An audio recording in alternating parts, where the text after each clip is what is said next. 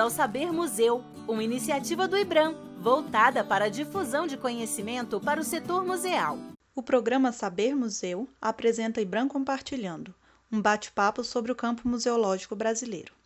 Neste episódio, gravado em 17 de junho de 2020, Paulo Nascimento, diretor do Museu do Ouro, recebe Luciana Palmeira, coordenadora de acervo museológico do Instituto Brasileiro de Museus, para refletir sobre a importância do plano museológico como ferramenta de diagnóstico e estratégias para a reorientação de ações a partir das mudanças de cenário.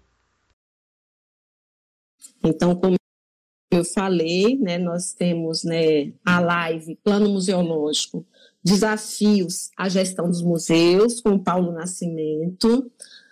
Paulo, que é museólogo, né, graduado pela Universidade Federal da Bahia, mestre em museologia pela USP, tem uma vasta experiência né, no campo dos museus, atuou no Museu Lazar Segal.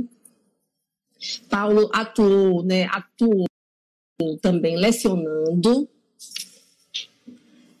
é, tem uma participação em números, no curso de formação né, de museologia em São Paulo, e também atuou com as oficinas tanto pelo Sistema de Museus de São Paulo quanto pelo Instituto Brasileiro de Museus. Então, temos aí uma vasta experiência com o Paulo. Eu sou Luciana Palmeira, sou museóloga, coordeno a área de acervo museológico, que é uma das áreas do IBRAM que tratam da questão dos planos museológicos, do tema plano museológico, junto com todas as demais áreas e museus do IBRAM. Mas temos uma obrigação junto à normatização e ao fornecimento de orientações e monitoramento dos planos museológicos dos museus do IBRAM.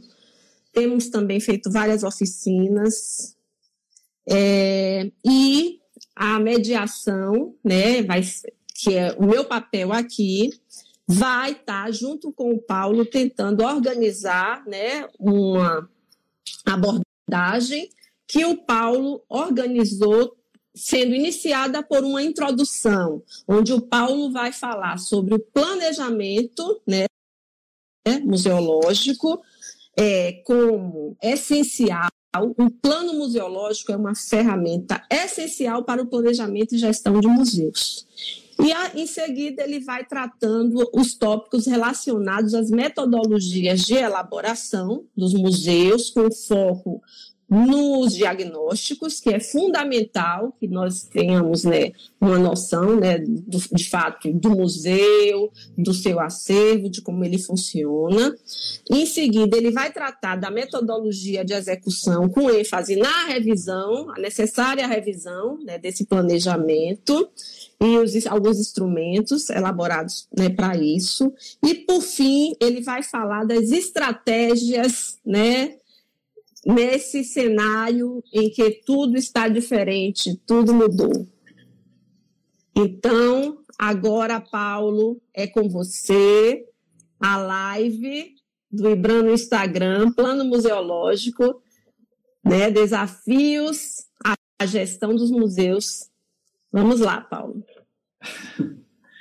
É, obrigado, Lu, obrigado pelas palavras lá no, no início, né? Então, só deixar registrado aqui mais uma vez a nossa solidariedade ao pessoal do Museu de História Natural da UFMG, né, que é, esse vídeo aqui vai ficar gravado, então é melhor a gente deixar ah, sim, reiterar. mencionar isso aqui isso, novamente, reiterar isso. a nossa solidariedade a eles, as, as vítimas todas de Covid, as famílias, enfim, como você tinha colocado na fala lá inicial. Então, eu acho que a gente tem que começar essa live, é, enfim, prestando essa solidariedade, né? Nós, como isso. Instituto Brasileiro de Museus, que, enfim, né, está é, aí capitaneando a política nacional de museus, né, a política para a área. É, como você colocou, a gente, eu, eu pensei num, num, vou fazer uma introdução, assim, um panorama geral do que eu, desses tópicos, né, que você colocou aí no início. Essa é a minha proposta e depois a gente abre para pergunta para as pessoas poderem se colocar, enfim. Ótimo. É, para a gente, vamos estabelecer assim essa essa dinâmica. É, bom, o primeiro tópico quando a gente, a gente propõe aqui né, o plano museológico como ferramenta é, essencial no planejamento e na gestão de museus, né, quer dizer, voltando um pouco antes, no título da live que a gente propôs, né, Plano Museológico Desafios à Gestão de Museus, eu acho que desafio é a palavra de ordem no contexto de pandemia. Né? A gente está enfrentando desafios de todos os lados, de todas as formas. E eu acho que isso é o, uma palavra de ordem que vai, que vai é, perpassar os museus. É, já perpassa, né? A gente já vive na, na corda bamba há muito tempo. Né? A gente já tem uma dificuldade muito grande de, de gerir as nossas instituições no dia a dia e a pandemia vem como mais um desafio no meio de tantos que a gente já tem, né, de manutenção de acervo, de prédio, de pessoal, de recurso, é, enfim. Mas a nossa vontade de preservar o patrimônio cultural é maior. Então, o que a gente tem que fazer é se adaptar. Não, não existe outra alternativa a não ser se adaptar. Né? Verdade. Então, eu acho que é, a gente tem que ter essa consciência né, de que não, não é fácil, sim, é difícil, mas é nosso papel se adaptar a essa, nossa, a essa nova realidade e continuar preservando, pesquisando, comunicando o nosso patrimônio museológico. Eu acho que isso é, é importante a gente dizer de início. Bom, nesse primeiro tópico aí, a gente, como eu falei, a gente dividiu a fala em quatro blocos, né? Então, nesse primeiro bloco, onde a gente destaca aqui o plano museológico como ferramenta essencial, eu puxo um pouco os resultados da, da minha pesquisa de mestrado, né, da dissertação que eu fiz para o pro, pro programa Interunidades da USP de Museologia. É, e o tema era o, o questões e proposições é, para planos museológicos a partir do estudo de caso do Museu Lazar Segal. Esse era o tema da pesquisa. E ali eu destaco alguns, é, não bem, eu, é resultado, mas na verdade reflexões que a gente traz dessa, dessa pesquisa ali, dessa, desse estudo de caso do Lazar Segal, que, assim, a primeiro olhar podem parecer um pouco óbvios, mas eles foram identificados na prática do museu ao longo dos anos como, como exemplos de práticas de boa gestão. Né? Então, por isso que eu trago isso aqui. É, detalhar também que essa pesquisa foi orientada pela, pela professora Cristina Bruno, que foi orientadora, né? então é importante destacar isso aqui também. Agradeço a professora Cristina, inclusive, pela orientação. Né? É, e, assim, um dos primeiros itens que a gente coloca ali e que a gente chega a uma, a uma consideração é que o plano museológico ele, ele acaba sendo um instrumento de revisão e avaliação institucional. O que, que isso significa? Na prática, né, não só a pesquisa chegou a essa conclusão, mas com base também em outros autores, né, é, a Manuelina Duarte, a, a própria Maria Célia e outras pessoas, enfim, várias pessoas que têm essa visão, de que a elaboração do plano museológico dentro da instituição, a elaboração em si, o processo de construção, acaba sendo uma atividade educativa dentro do museu. Porque acaba envolvendo toda a equipe, né, ou pelo menos a metodologia que a gente indica é de que se envolva toda a equipe, e é um momento que a equipe tem para parar e para é meio que sair, porque a gente está no dia a dia, no cotidiano, a gente não para para analisar o que a gente está fazendo. Então, quando a gente para para fazer o plano museológico e para para fazer esse, esse, planejamento de ordem estratégica, você para para olhar a instituição com outro olhar, com, de uma outra perspectiva. Então, acaba que se converte é, numa é, ação educativa, numa atividade educativa para a própria equipe do museu. Então, isso aqui foi uma coisa fundamental que a gente é, trouxe aqui das experiências e das práticas de gestão é, ali nesse trabalho. É, outra questão é que a gente coloca aqui que é a necessidade do planejamento constante, cotidiano e participativo, né?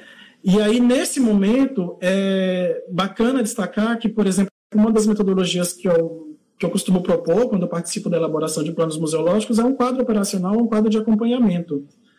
E ali é o momento onde a gente vai, de fato, como você colocou no início, Lu, é, tirar o plano do papel e trazer ele para a realidade prática, porque senão fica um documento de gaveta. Né? Então, é, e esse quadro operacional ele não pode ser estanque, ele não pode ser rígido, é justamente por isso que ele tem que estar ali para a gente ir acompanhando, vendo as metas, reestabelecendo as metas de acordo com o caminho. Olha, esse, esse ano eu tinha um orçamento X, o orçamento teve é, é, contenção, ou então não, conseguimos uma verba extra de tal coisa, como é que a gente vai utilizar esse dinheiro? Então, tudo isso acaba que o plano museológico no dia a dia, na constância do dia a dia, ele é dinâmico. Né? Sim. Né? Então, eu acho que é importante a gente destacar, assim, eu acho que é muito bacana, é muito importante, muito essencial eu acho, nessa, nessa live, nesse contexto que a gente está hoje de pandemia, destacar a é, flexibilidade que deve ter o plano museológico, porque os cenários mudam. Então, se o cenário muda, o meu planejamento também muda. Sim. Né? É, e aí, dentro desse contexto, outro tópico que a gente coloca ali na dissertação é que muitos planos museológicos se restringem a, uma, uma, a um operacional, a um fazer de coisas, né? Isso é uma realidade que a gente identificou ali em 2014, mas isso não é muito diferente de hoje. Enfim, a gente continua sofrendo disso ainda. Né? O plano museológico no Brasil ainda é uma, uma, uma ferramenta em construção, eu entendo assim. É, então, muitos planos se restringem a um fazer, a uma, uma fazeção, né? me permita aí a, a licença poética da palavra, de tarefas, e negligenciam o aspecto conceitual do museu. E aí, por que, que eu estou destacando este, este, este aspecto da dissertação e trazendo aqui para a nossa live? Porque é, quando você foca na tarefa, e aí você tem uma mudança de contexto, você fica perdido, você não sabe o que fazer. Agora, quando você foca no conceito, aí sim é diferente, porque se eu foco no conceito da ação, eu vou ter a competência para poder remodelar essa ação dentro de uma nova realidade. Então, é muito importante que a gente também faça essa ligação entre objetivo e ação, entre conceito e operação dentro e operacionalidade dentro dos museus. Então, isso também é uma questão que a gente é, é, até coloquei aqui uma. Né, eu vou colocando ao longo da, da, das minhas anotações aqui algumas frases de efeito que eu acho que ajudam a gente sim, a, a, a, refletir. Né? Então, uma que eu coloquei aqui é o conceito que te permite agir em caso de mudança de cenário, sem se distanciar dos seus objetivos. Uhum. Então, eu acho que isso é uma, são, são questões que a gente traz aí a partir esse ponto. Sim. E outra questão que é, é, bacana a gente pensar nessa revisão dos planos museológicos agora em tempos de Covid é o entendimento de que o, do museu como processo, mas não entender o museu como processo dentro daquele conceito amplo que fica lá no papel. Isso tem que passar para o plano museológico. Se o museu é processo, se o museu é dinâmico, o plano museológico tem que comportar processo e dinâmica. Então, eu acho que isso é uma questão também que tem que reverberar ali na construção dos planos, né? Os museus se constroem, se reconstroem, se reelaboram, né? E aí, se a gente entender que nesse momento a gente está falando da pandemia, da Covid, que isso está afetando a todo mundo, mas no, no, dia a dia dos nossos museus existem questões específicas que afetam mais é, os museus é, no, seu, na sua especificidade. Né? Verdade, não é só verdade. a pandemia, que nesse momento a pandemia está afetando todo mundo. Uhum. Mas, no nosso dia a dia dentro dos museus, a gente sempre tem questões que nos afetam especificamente. E a gente tem que aprender a lidar com elas. Então, não é, não é, é uma questão assim, não é só para a pandemia, mas é no, o dia a dia do plano museológico, ele deve, ele deve contemplar esse, esse processo dinâmico da construção dos museus. Né? E aí, eu também foco aqui os instrumentos que a gente utiliza para institucionalizar ou seja, formalizar os planos museológicos dentro das nossas unidades museológicas, né? dentro dos nossos museus, dentro das nossas instituições. Né? É, e aí, assim, tem um tópico lá na frente que eu vou abordar isso um pouco mais a fundo. Então, eu acho que só para essa nossa introdução, né, eu trago esses, esses, esses, essas reflexões da dissertação e a partir daqui é que eu vou trazer os, os assuntos que a gente é, eu acho que é um pontapé inicial, né? Como é uma live é muito rápido, a gente tem que fazer um recorte e eu, enfim, escolhi esse caminho aqui para a gente poder seguir, tá? É, bom, no segundo bloco, né, entrando aqui no segundo bloco. Paulo, eu posso colocar Pode? duas questões claro. que foram colocadas aqui por dois colegas que se conectam com o que você está trazendo. A claro. Simone Trindade. Oi, Simone. É, coloca, reitera a importância de que o plano museológico é uma ferramenta que ela deve ser construída de forma participativa, é o caráter participativo.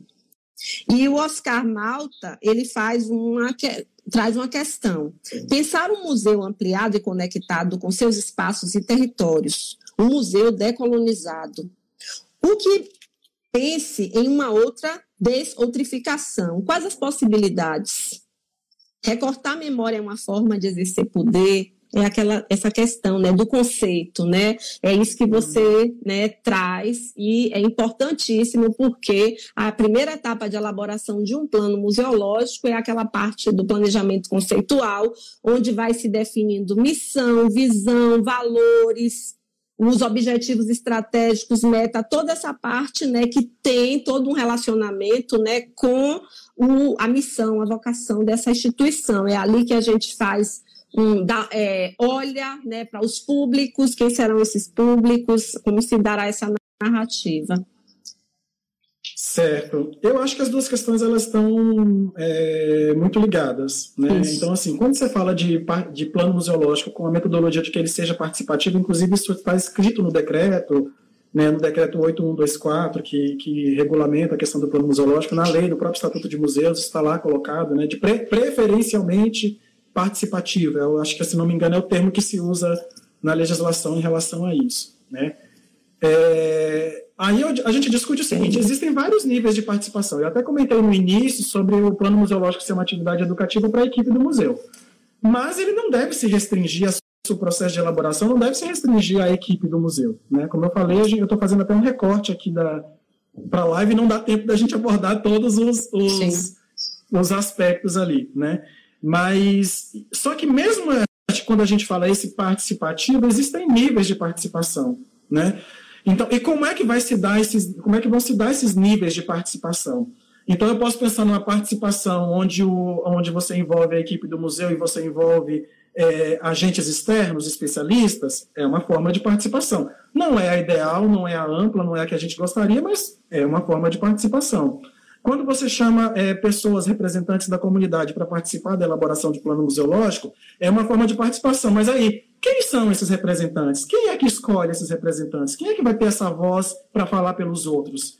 Porque se você mora, por exemplo, num município com, como São Paulo, que tem mais de 20 milhões de habitantes, então quem é que vai representar os 20 milhões de habitantes de um museu numa cidade como essa? Ou mesmo no município que tem 15, 20 mil habitantes, quem vai falar por, pelos outros? Né? Então, eu acho que assim, estabelecer esses mecanismos de participação e a representatividade.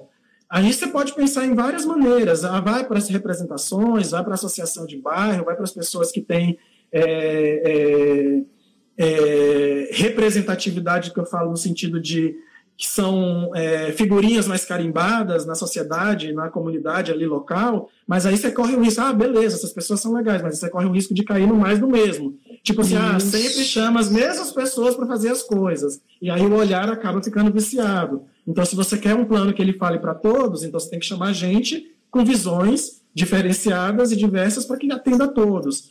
Então, assim, é, são níveis de participação. E hoje em dia, eu, eu entendo que o nível ideal é quanto mais participativo, melhor. Só que você tem que pensar hoje que, na prática, nem sempre você consegue ter essa ampla participação do jeito que você gostaria. E aí você tem que criar instrumentos para isso. Né? Não é que você vai deixar de fazer, mas você tem que ter, você tem ali, ó, realidade sim. é uma coisa, desejo, sim, realidade, sim, sim, Desamor, você já falava isso. Sim. Realidade é uma coisa, museologia real, que existe, concreta, e museologia ideal, sonhada, desejada por todo mundo. E aí, entre uma e outra, tem uma, um abismo aqui no meio. Sim, então, a, é Cíntia, a Cíntia Oliveira destacou justamente isso, a relação entre o planejamento e a sua aplicação na prática, esse desafio, né?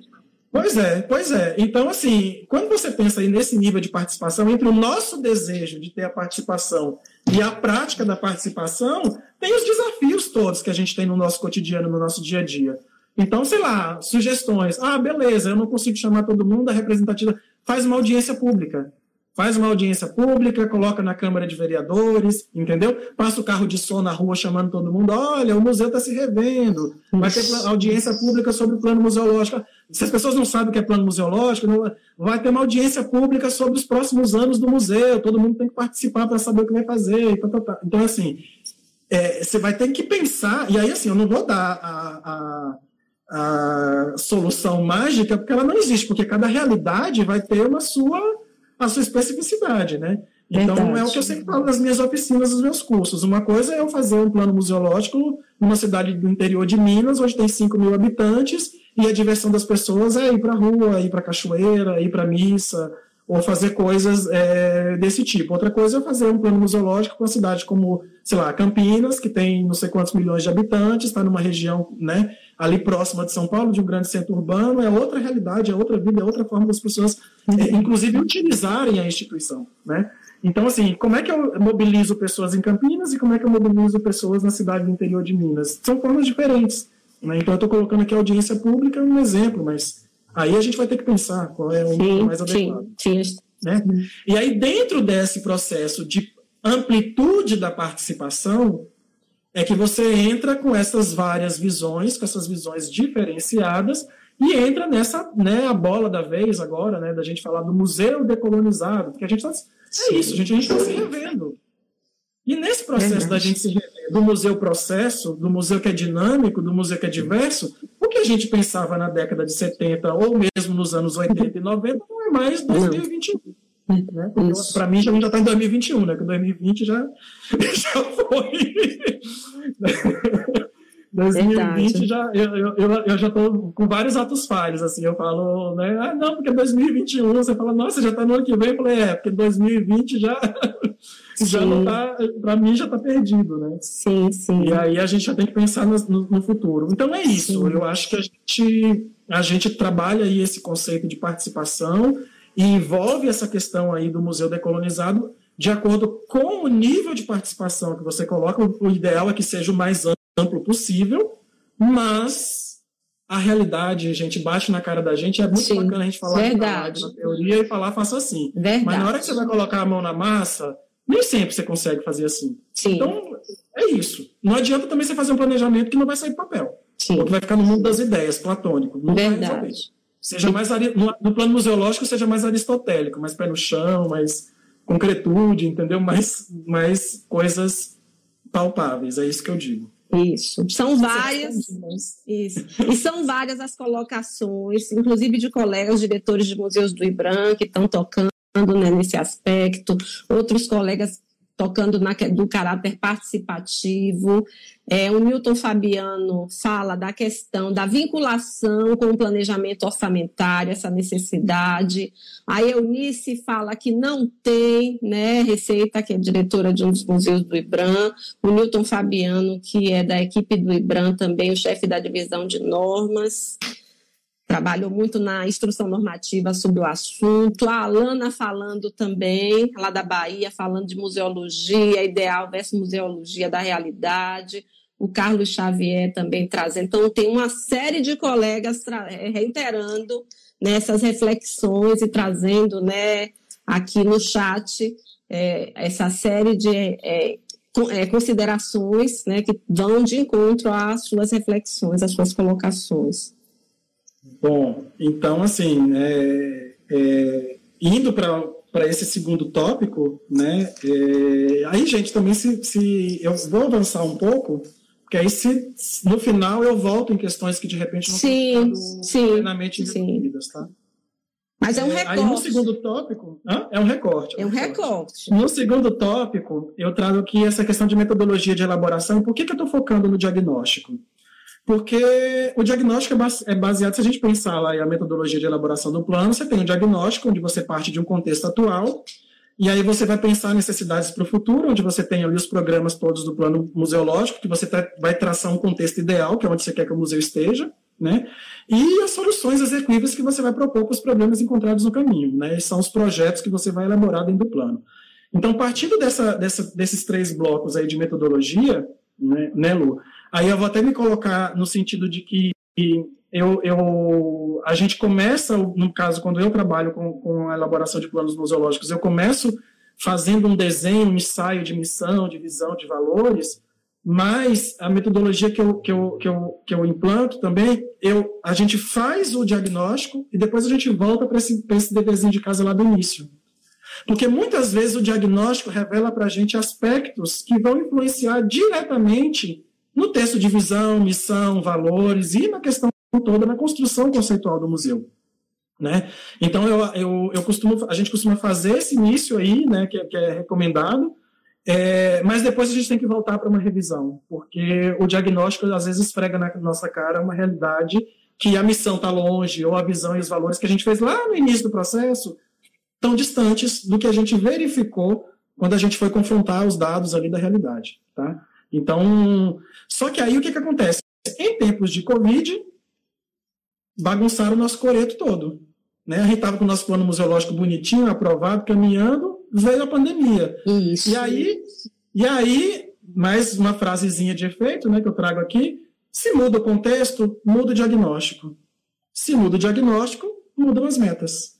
Ou seja, eu entro num outro processo né, que a gente tem que, que aí entra a questão do terceiro bloco, né? Eu vou avançar um pouquinho, depois a gente pode até voltar e, e detalhar se for o caso, que é a questão da revisão dos planos museológicos, que na metodologia que a gente propõe, né, de elaboração e de execução já, na verdade, do plano museológico, a gente propõe que muitas vezes o plano seja revisado anualmente. Verdade. Né? Se você pensar aí numa perspectiva de um plano que é de médio prazo de cinco anos, a gente recomenda que pelo menos anualmente ele, tenha, ele passe por uma revisão, né, por uma avaliação.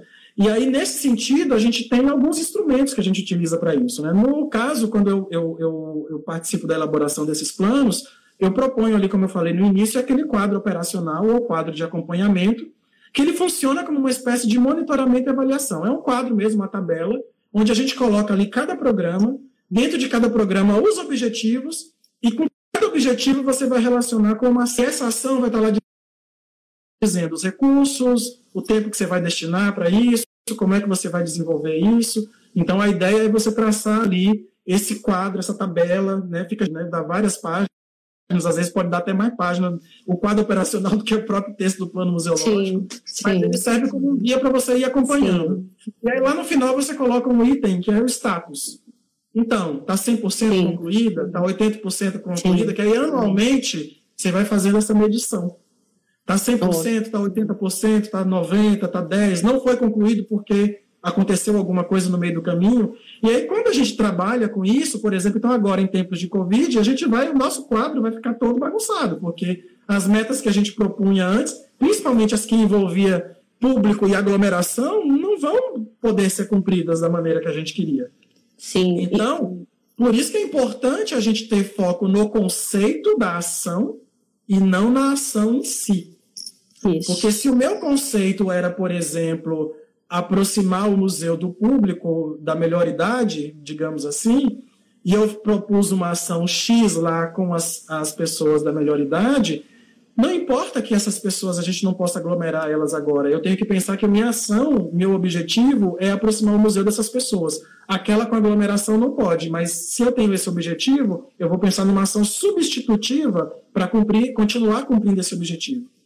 Né? Então Exato. é por isso que é importante focar nas, no conceito e não nas coisas. Né? Exatamente. Né? E, e aí, diga, pois não. E, e a, a Thais Valete, museóloga também do IBRAM, coordenadora de preservação e segurança, junto com a Simone Trindade, né, trazem aquela questão de que o planejamento ele acontece em meio também à prática. Na realidade, a gente não faz um estanque, ah, planeja, e depois executa. As coisas elas vão acontecendo, né, ali no mesmo. É o famoso trocar o pneu do ônibus com ele andando. Exatamente. exatamente. Deve ser na ribanceira, inclusive. Isso, exatamente. Muito emocionante, assim, porque a gente não para as nossas outras atividades para fazer plano museológico. É Sim. muito difícil a gente mobilizar as equipes inteiras para isso. Sim. Mas dentro da ação e do planejamento, você tem que estabelecer. No momento que você vai fazer, vai parar para fazer o plano museológico, tem que estabelecer uma, um cronograma.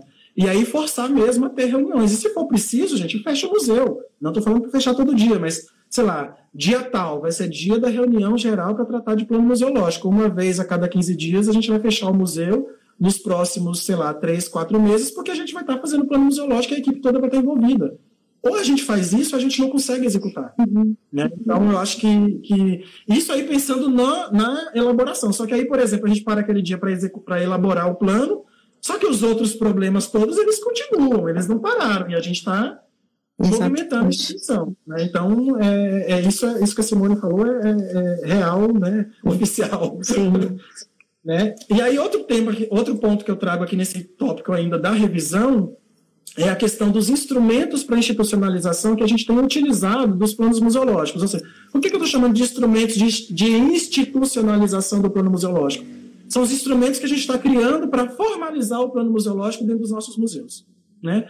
Então, aí, por exemplo, você tem a IN do IBRAM, né, que é, é pra, é recomendação para os outros museus, mas assim, para os outros museus ela entra a nível de. É uma referência. É uma referência. É uma referência. Mas para nós que somos museus, unidades museológicas vinculadas ao IBRAM, ela é uma, uma condição. Sim, sim. é norma. obrigação. É uma norma. É obrigação. obrigação. Exatamente.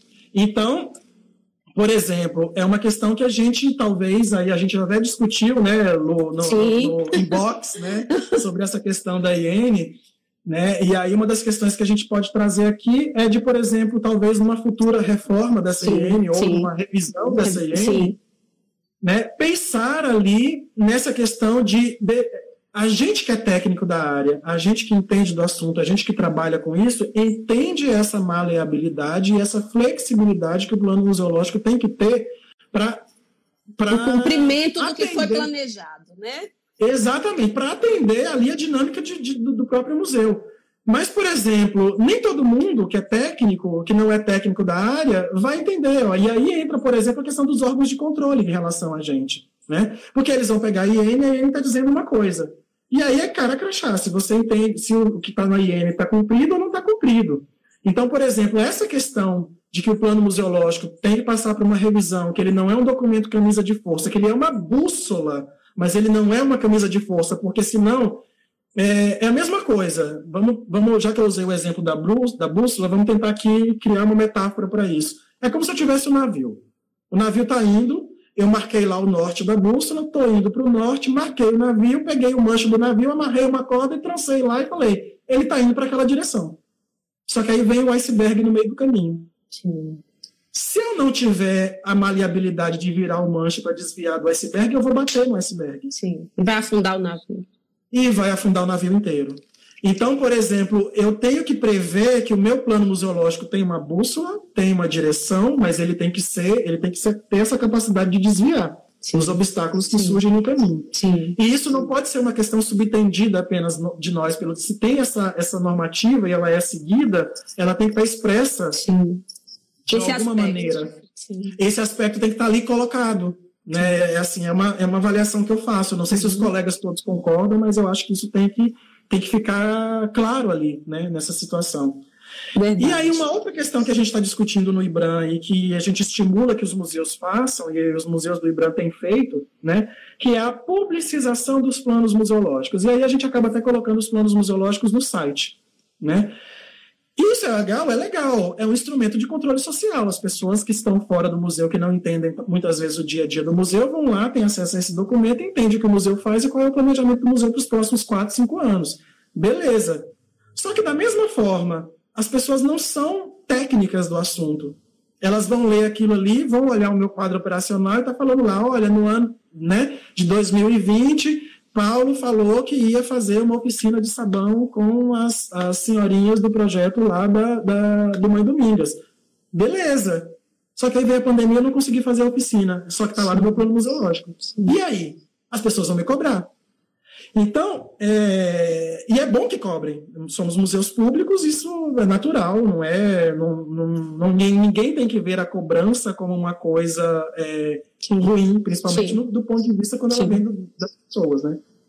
Então, é, do povo, né, da, da, da, da, comunidade. Então, isso tem que ser visto como natural e, e, e faz parte do nosso trabalho.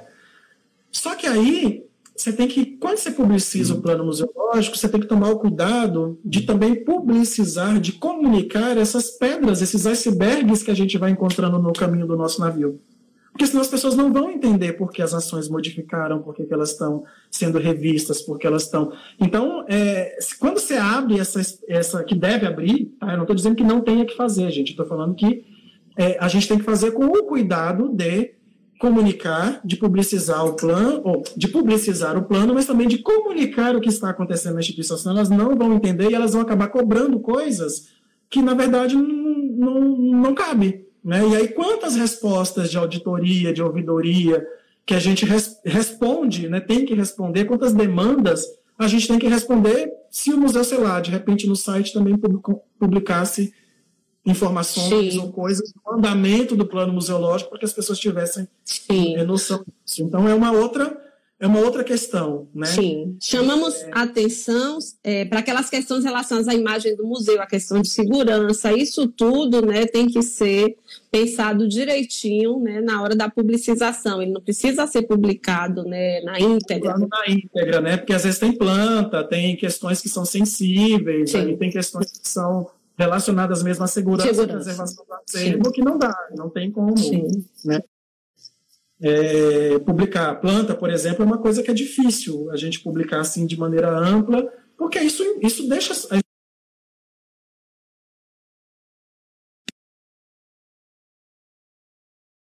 Alô, sou eu que, eu Oi? que caí? Oi? Eu que caí?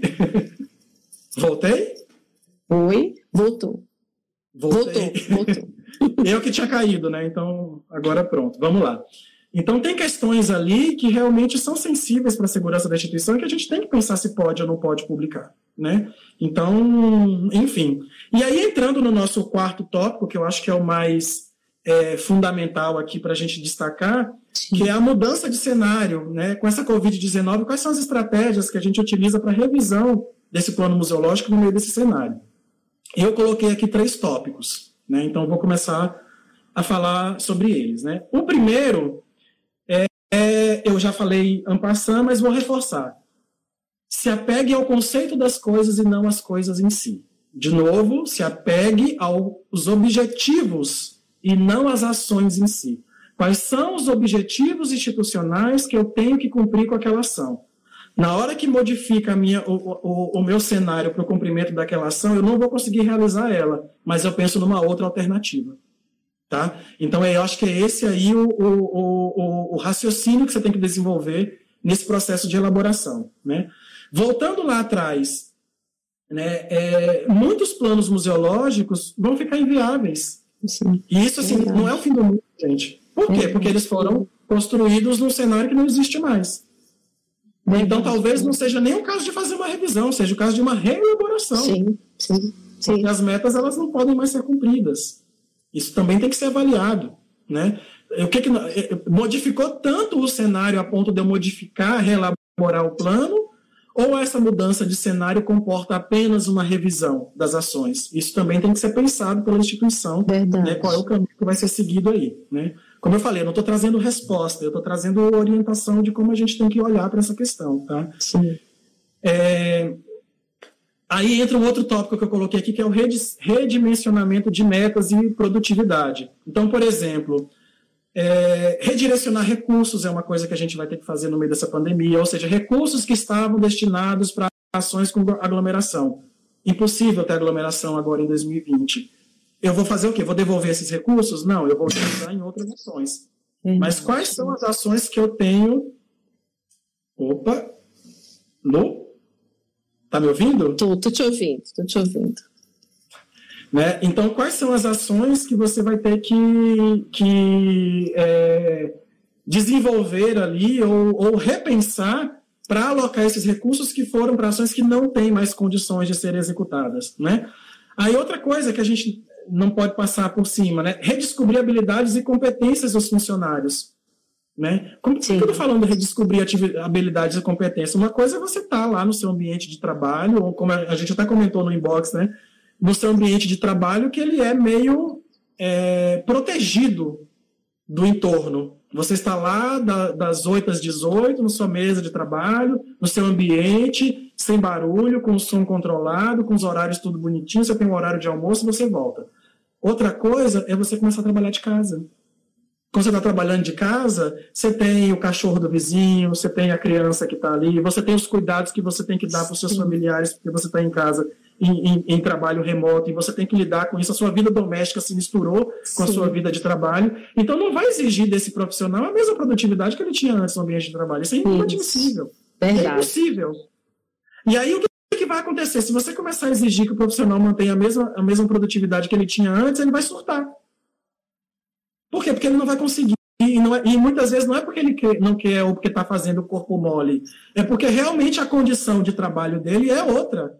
Então, é. ou você, como gestor, começa a entender este, essa nova dinâmica, entender a forma de funcionamento do outro e começar a, a, demandar o outro a partir disso, ou você não vai conseguir gerir a sua equipe. Aí entra num outro tópico que eu coloquei aqui, que é quando você tem que dar auto, pensar na questão da autonomia e na liberdade dos funcionários que trabalham com você. Né? Você não vai estar mais sim, controlando no dia a dia, não. né? Porque tem gestor que é mais, é mais ali presente, sim, mais sim, é, é, que acompanha as coisas mais de perto. Isso, em trabalho remoto você não vai conseguir fazer isso. Não adianta. Então, assim, ou você trabalha numa perspectiva onde você tem autonomia e liberdade, dá autonomia e liberdade para as pessoas, ou você não vai conseguir é, liderar a sua equipe. Na Sim. verdade, você também vai estar junto com eles. Isso. É uma liderança compartilhada, né? Essa autonomia esse, é uma liderança compartilhada, é um trabalho É uma coisa que a gente tem que ver. Sim. E aí, um outro ponto que dentro disso que a gente tem que colocar é a gestão da crise, considerando as oportunidades, que é uma gestão por, oportunidades, uma gestão por oportunidades. Sim. Né? Me deu um branco agora, acho que não sei se eu falei a frase correta. Gestão da crise considerando as oportunidades. É, então, assim, você tem que, por exemplo, pensar. Eu tenho aqui no museu o meu plano de gestão de riscos. Nem sempre eu consigo cumprir tudo que está no meu plano de gestão de riscos, mas eu tenho os meus 22, acho que são 22 riscos que Sim. estão elencados ali. Eles ficam numa tabelinha do lado da minha mesa. Toda vez que tem alguma ação ou alguma coisa que eu posso encaixar algum daqueles riscos, da, a mitigação de algum daqueles sim, riscos na ação, sim. eu estou com a tabelinha ali do meu lado e eu falo, olha, é, isso aqui não estava planejado, mas olha, eu, eu atirei nisso, mas eu acertei nisso. Então, eu, eu com esse foco nas ações sim. e nos objetivos, eu consigo fazer essa, essa esse redirecionamento da rota. Verdade. Né? Que, nem a moça, que nem a moça do GPS fala para gente quando a gente entra numa rua errada. Né? Verdade. Então, direcionar, é direcionar os esforços para algo execuível, algo que a gente de fato pode realizar, executar no momento, né? Tínhamos previsto uma obra, em meio à pandemia a gente não pode fazer a obra, a gente pode revisar o plano museológico, a gente pode incrementar a documentação, esse relacionamento através das, né, das mídias sociais. Então, tudo isso é possível e é uma grande oportunidade. E a é, Thais... Você falou das mídias Desculpa, Sim. você falou das mídias sociais, volta de novo para essa questão da habilidade e competência. Às vezes eu tenho um funcionário excelente em determinada área, mas ele não lida com mídias sociais, não adianta, ele não vai conseguir. Ele Isso. vai fazer o esforço, ele vai Isso. tentar, mas você não vai conseguir a mesma produtividade Sim. dele do que no, no seu ambiente de trabalho. Sim. Então são questões também, né? Com certeza. Tem gente que não tem essa, essa, esse com isso. Não. E a gente tem que respeitar isso. Sim, sim. Né? Sim, mas pode é, fazer uma pesquisa, isso, mas pode fazer uma pesquisa interna, pode fazer, tem uma série né, de atividades, de fato, que a gente, que às vezes a gente deixa de lado, que podem, de fato, né, ser uma oportunidade da gente retomar né, esses temas. Pois é, a atividade de mais... pesquisa nos museus é tão colocada de lado, né, talvez sim, agora na pandemia, sim. é uma oportunidade para a gente dar gás sim, nela, gente. Sim. É uma questão. Né? Sim. A gente está, inclusive, discutindo isso aqui internamente no Museu do Ouro. A gente vai fazer 75 anos ano que vem. E uma das coisas que a gente está discutindo mesmo é que a atividade de pesquisa, em função dos 75 anos, é uma oportunidade para a gente começar a trabalhar mais a fundo a atividade de pesquisa, que não é uma atividade que vem sendo é, adequadamente executada no museu hoje em dia. Sim. Então é isso, é pensar que o, o, problema pode virar uma solução para outra coisa. Isso, e a gente vai descobrindo outros talentos, né? Algo que estava ali, né? Às vezes adormecido, uma colaboração que às vezes a gente poderia dar e não conseguia na outra lógica de trabalho e agora a gente pode de fato né, se debruçar sobre isso. Então é importante mesmo ter essa atenção. E aí, sim, sim. E aí, outra questão que eu coloco aqui são os novos públicos e stakeholders. Né? São os, os, stakeholders são as pessoas interessadas na atividade do museu. E aí não é só o público visitante, são os nossos parceiros, os nossos interessados, os nossos fornecedores, as empresas que prestam serviços para a gente, as pessoas que têm interesse na atividade do museu, outras empresas ou outras é, é, é, instituições, organizações da sociedade civil que têm interesse na atividade que o museu desempenha. Então, com esse tempo de pandemia, modifica isso. Né? Às vezes você, por exemplo, como a gente está falando, rede social. Uma coisa é eu ter um público do Museu do Ouro que está aqui em Sabará, região metropolitana de BH, que acessa o museu fisicamente. A partir do momento que a gente tem uma rede social, a gente vai afetar ou vai alcançar públicos de Aleimar, né, como você sim. citou, a Judite estava acompanhando o nosso teste hoje de manhã sim. em Portugal. Sim. Né? Então você acaba ampliando esse, esse leque. Sim. Então, na hora de você reelaborar o seu plano museológico, ou você revisar o seu plano museológico, você tem que mapear esses novos públicos. Exatamente. Aí, Diga, diga, desculpa, eu não respiro e não deixo o falar. e é uma oportunidade, sim, que tem acontecido, essa possibilidade de você também descobrir novas parcerias. Nós, eu, eu vi o Atila aqui na, na live, eu lembrei que ele me convidou junto à equipe de, da Universidade Federal da Paraíba para a elaboração de um plano museológico. Então, isso é importante também. Né? Convidou o IBRAM, convidou outros colegas, e todos estávamos juntos numa reunião, né? começando a pensar um plano museológico. Então, à distância também é possível você fazer esse estreitamento, identificar esses, esses atores, esses, essas pessoas que de fato podem contribuir com o museu, esses parceiros. Isso é, é fundamental. Sim, sim. E aí, é como eu falei, é, é remapear, né? Porque seu diagnóstico lá atrás estava trabalhando com um, um, espectro, um, um, um, alcance de público do museu. A partir do momento que você vem a pandemia, você tira o, o público presencial e você foca no público virtual, isso, isso modifica também, né? E aí eu vou até resgatar um conceito que a Rose trabalhou na live que ela fez com a Rose Miranda, na live que ela fez com o Alexandre, né? Falar nisso, um abraço para os dois, adorei a live, foi maravilhosa. Foi ótimo. Né? Os colegas, foi colegas nossos de Ibram, né? Tem sido, as lives têm sido muito interessantes, de fato, todas, né? Eu tenho assistido todas e, de fato, todas eu tenho aprendido muito. É, as pessoas que, é, enfim, né, os colegas que, que já apresentaram também trouxeram muitas contribuições. É, e aí a Rose trouxe, ela foi muito ampassando assim, mas ela, ela tocou ali na questão de tipo, ah, mas o que, que você tem que definir o seu, o, o seu público, como usuário ou visitante? Né? Ali querendo dizer visitante, né, o, o a pessoa que usa, sim, né, sim, e que usa, sim. ela tá constantemente, e o visitante é aquele que entra e vai embora.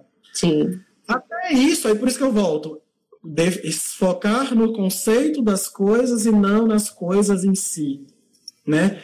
Qual é a característica que eu quero para o público do museu? Aí eu resgato lá da dissertação e lá da experiência do Museu Lazar Segal, quando o Maurício Segal falava em público frequentador. Uhum. Então, a ideia do Maurício, né, o antigo diretor do Museu Lazar Segal, era que é, as pessoas elas frequentassem. Então, quando você fala frequentar o espaço do museu, não significa que eu vou lá, vou visitar e vou embora, ou que eu vou lá esporadicamente. É eu estar no museu. Então Sim. aí você vê ali, por exemplo, no Lazar Segal, que você tem jardim para você ficar Sim. à vontade, você tem a biblioteca, você tem o café, você tem os cursos todos oferecidos pela, pela, pelo pessoal da, da, da gravura ali, né, da, da, da, oficina de gravura. Então, na verdade, é isso. Eu estou entre uma aula e outra da oficina de gravura, eu vou tomar um café, eu vou ficar no jardim meditando, eu vou na biblioteca ler um livro, eu vou... Ou entre uma, uma pesquisa e outra na biblioteca, nossa, estou com a cabeça cheia, eu vou ali no jardim, vou andar um pouquinho, Vou, ou seja, foi, embora o museu seja pequeno espacialmente, foi pensado um ambiente para que as pessoas frequentem o museu. E quando você pega este conceito de público frequentador, ou agora para o ambiente virtual, como a Rose coloca, do usuário, não é uma pessoa que simplesmente vai lá, olha e vai embora. Sim. Então, quando eu tiver que modificar uma ação que foi pensada para o meu público, eu tenho que entender qual é o meu conceito de público que eu estou trabalhando ali. É o usuário? É o público no, no, na perspectiva do visitante? É o público na perspecti perspectiva do frequentador? Então, isso vai impactar diretamente em que ação que eu vou poder desenvolver ou, ou não. Né? Então, de novo, foque no conceito das coisas e não nas coisas em si. Né? É, e aí o último tópico, que aí eu acho que a gente pode abrir realmente para perguntas, né? E já eu acho que já são já está quase na hora, né? Já, já. Só faltam 10 minutinhos para nós. Nossa. e aí o último tópico que eu estou chamando aqui de uma gestão proativa. O que seria uma gestão? Porque assim, no meio da pandemia a gente não pode esperar as, os problemas caírem nas nossas cabeças. Embora eles tenham caído, a gente não estava preparado para isso. Sim. Ninguém previa uma pandemia. No Sim. melhor Sim. diagnóstico que você tiver no planeta, ninguém assim, aponta qual é esse museu Verdade. que previu uma pandemia no meio do caminho dele, entendeu? Então, assim, ninguém previa, né? não tinha condição. Mas ela aconteceu. E diante desse acontecimento, eu não posso esperar que mais problemas aconteçam em decorrência disso. Eu tenho que começar a agir antes que os problemas aconteçam. Então eu tenho que pensar também nessa proatividade. É por isso que a gente chama aqui essa gestão proativa. E como o nosso maior recurso dos museus é, são as pessoas, Sim. né? Então eu estou falando aqui de uma, de uma visão de gestão proativa pensando nas pessoas, porque é o que a gente tem hoje, é com quem a gente pode contar. Né? E ainda assim com alguns problemas, né? Porque tem museu que está demitindo, tem museu que não está conseguindo Exatamente. manter aqui. Então, às vezes nem as pessoas você consegue manter. Então isso é muito delicado. Mas essa gestão proativa, eu estou trazendo aqui algumas perguntas que você tem que fazer nessa época de pandemia com essa gestão proativa. Então, por exemplo, os erros que, você, que são cometidos no caminho na instituição são vistos como oportunidade de aprendizado e crescimento ou são entendidos como falha de percurso e os funcionários acabam sendo punidos por isso? Nessa época de pandemia, sim. Errar é a coisa mais fácil do mundo. Sim, sim. Errar por erro de digitação, problemas de comunicação. Uma coisa é eu estar com você na mesma sala discutindo um assunto, outra coisa é a gente estar aqui né, é, online, onde sim. às vezes a minha fala corta, você não entendeu a frase inteira, e você pega a frase pela metade, daqui a pouco você interpreta isso de uma outra maneira. Ou seja, a gente está com ruídos na comunicação. Sim, né? verdade. Mas a, a, a, tela do celular e do computador nos permita estar falando nesse momento à sim, distância, sim. a gente tem problemas de conexão, a gente tem problemas. Né? Tivemos aí um problema com a live de, do educativo, que a gente teve que refazer a live né, por sim. conta disso. Então, assim, falha é o que mais vai ter nesse período. Então, assim, ou a gente encara isso como oportunidade, aprendizado para a gente crescer. Isso. Ou então você vai continuar, ao invés de trazer a sua equipe para junto de você na gestão do museu, você vai estar tá explanando a sua equipe, né? Porque se toda vez Sim. que ela apresentar um equívoco, ela vai ser punida, ela vai, a, pessoa, a tendência da pessoa é o quê? Ficar paralisada. Exatamente. Sim. Né? Isso não, é, gente, isso não é nada motivador tá? Só, só, é só muito motivador, é muito conselho, motivador. Só conselho, isso não é nada motivador. né? Isso para os gestores de museu. E aí, outra questão. O museu já parou para pensar na sua nova realidade de atuação? E o que, que eu estou chamando de nova realidade de atuação? Gente, presencial vai ser assim, sob agendamento, uma, duas pessoas por vez na sala. Depender dos museus, vai ser uma pessoa por sala, porque a sala é tão pequena que não cabe. Né? Duas pessoas já é aglomeração, a depender do, do espaço físico. Então, assim, é, para a gente repensar este novo plano museológico, esta revisão, é qual é a nossa nova realidade de atuação. Então, pensa, brainstorm, sabe? Chuva de ideias, vai anotando ali qual é o, o contexto dessa nova realidade, né? Mas outra perguntinha aqui é: o museu já parou para pensar que inovar a partir de agora é uma exigência e não mais uma questão de vontade? É isso. E para isso, isso vai implicar em romper com os padrões de trabalho que você estava acostumado antes. É isso, gente. Esse novo normal que está todo mundo falando para a gente é a gente entender que não vai ter mais, é, não necessariamente a gente vai conseguir voltar para nossa cotidiano de trabalhar de 8 a 18 sentado na mesinha, né, limpando o acervo, ou cuidando das coisas, ou recebendo as crianças no museu. Com certeza. Pode ser que a gente não consiga, pode ser que a gente consiga sim, mas pode ser que a gente não consiga mais voltar para este normal. E aí, o que, que é este novo normal? E aí, inovar é, não é mais uma vontade. Tipo assim, ah, eu vou fazer de conta que eu não vi inovação, ah, isso aí é jovens, dos milênios. Não, inovação agora é necessidade, porque ou você inova ou você fica para trás. Sim.